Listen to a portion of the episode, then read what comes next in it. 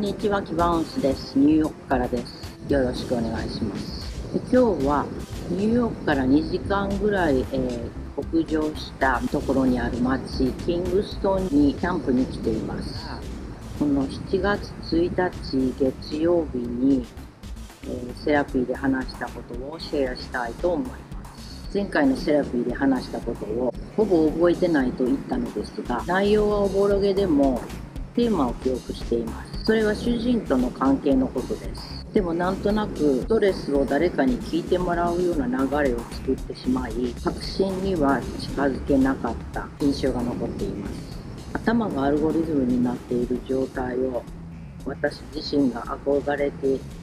る中で人が心を持っているということは神秘だと思っています。それで今回のセッションの中でセラピストの方の方の質問で話の角度が変化していき私は私の不信の一つにたどり着いたと思っています。そう思うのはセラピストがアイデンティティとはとても大切な問題だからと教えてくれたからです。アイデンティティイコールセクシュアリティだだけだと誤解してきた私には性的衝動とは自らが抑えれば解決する。それ以前に問題にはならないと思ってきたからです。私が踊りに復活する前自分はブスだとコンプレックスを街ロクの動画で見ていて西野さんのマネージャーがいわゆる女性の幸せという、まあ、かっこ結婚を自分はすでに諦めていたのが容姿のせいだったということに近いようなことを言っていたのを聞いて私自身もおざなりにしてきたコンプレックスがいたのではないかと思いました。母の妹が絵を描く人だったので小さい頃いつもうちに遊びに来ると私の眉毛を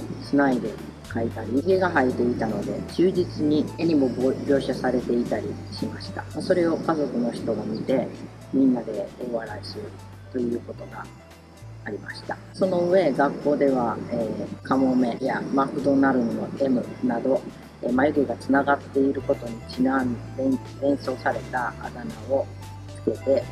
笑われていました。それで私自身のギャグがいつの時代からか言われ始めた自虐的ギャグだったのはそのせいかもしれません。まあ、そんなこんなでその自分の見た目容姿のコンプレックスという話から、まあ、違う町の女子校に行って1年生で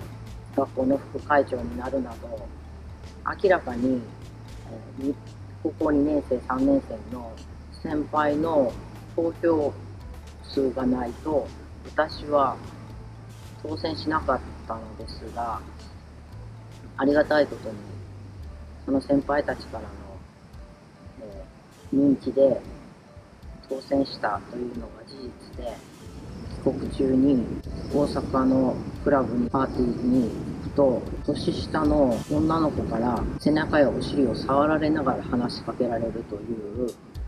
もう明らかにナンパ的なことをされていたりして、まあ、ニューヨークに来た頃もやはりレズのカップルの人に声をかけられたりすることもあってそれも私の容姿とは裏腹に好意を持ってくれている女の子というのはどちらかというと美少女系が多くて普段男の人が私に似てるような先入観を持った視線のようなものはその女の子たちからはなくとても不思議な気持ちになりました。ある意味私はだからそこで受け入れられているのかなとも思っていました、えセラピストの方にそのジェンダーアイデンティティとセクシュアルアイデンティティについて再度手短にその違いを教えてもらい、まあ、ジェンダーアイデンティティは私がすごくえマッチョな頭で考えていることからやはり男性的だということ。で、えーセクシャリティのアイデンティティは自分は女だと思っている。そういう狭間にいる人たちのことをジェンダーフルイドというということを教えてもらいました。だから、まあ、私はジェンダーフルイドなんだと思っています、まあ、そのことについて次回のセラピーでももう少し深く掘り下げて話したいと思っています。今回も最後まで聞いていただきどうもありがとうございました。また次回お会いしましょう。